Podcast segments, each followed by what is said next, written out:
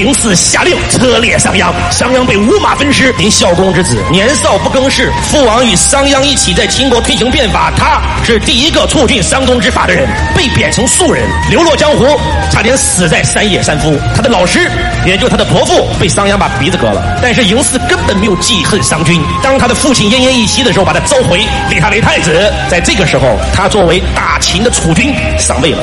商鞅变法，他动了整个秦国老氏族的利益，也动了整个山东六国的利益。山东六国来使和秦国的所有老氏族同时上朝，陛下必须要斩杀商鞅。如果陛下不斩杀商鞅，秦国所有氏族全部造反，六国山东全部合纵攻秦。这个时候，嬴驷心里没底儿啊，因为嬴驷很清楚，只有商鞅之法才有可能让我秦国强大。这个时候，嬴驷去到了豫州，他见了商君。若嬴驷问政，商君肯教我否？商君说：“可以啊，没问题啊，我教你。你应该杀了我。如果我死了，而商鞅之法活了，秦才有可能将来一统天下。”嬴驷瞬间发现，这个世界还有这样的人，愿意用自己的死也要让变法成。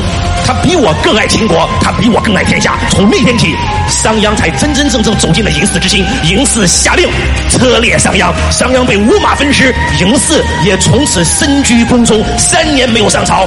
所有人都在想，既然把商鞅杀了，秦王一定会废了商鞅之法。这三年嬴驷在干什么？嬴驷在积蓄自己的力量。当他开始积蓄自己的力量，三年以后，不鸣则已，一鸣惊人。他开始上朝，六六国的老氏族，所有人全部上朝，是不是要废了商君之法？这个时候。嬴驷向全天下宣布：商君之法，非酷吏苦民之法，乃富国强民之法。请这个时候，秦国老氏族发现上当受骗了，所有人全部在那又哭又闹。嬴驷来了一句：“都是我社稷之臣，怎可拖拽？嫁出去！”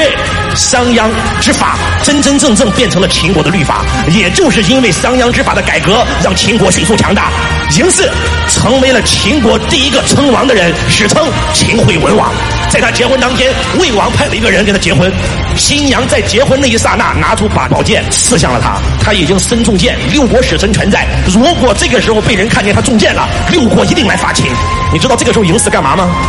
嬴驷假装没事继续带着自己的新娘去结拜。然后去入洞房，让六国所有人都认为他没事儿。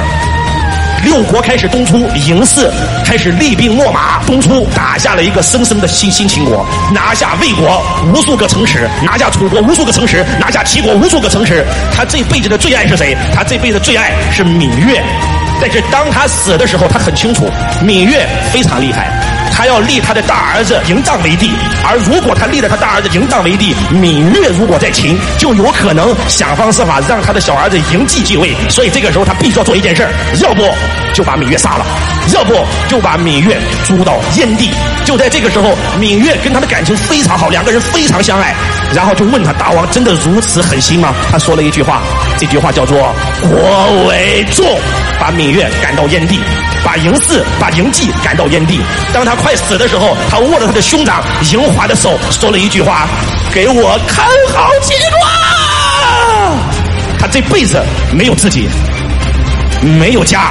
只有秦国，只有天下。听到这儿，有人有感触吗？有没有发现人与人脑袋里想的东西不一样，心胸就不一样啊？有没有感觉到自己的格局在被周老师撕裂？你心中装的多少人，你才能成就多大的业？你当下所有的问题，都是你当下境界的体现。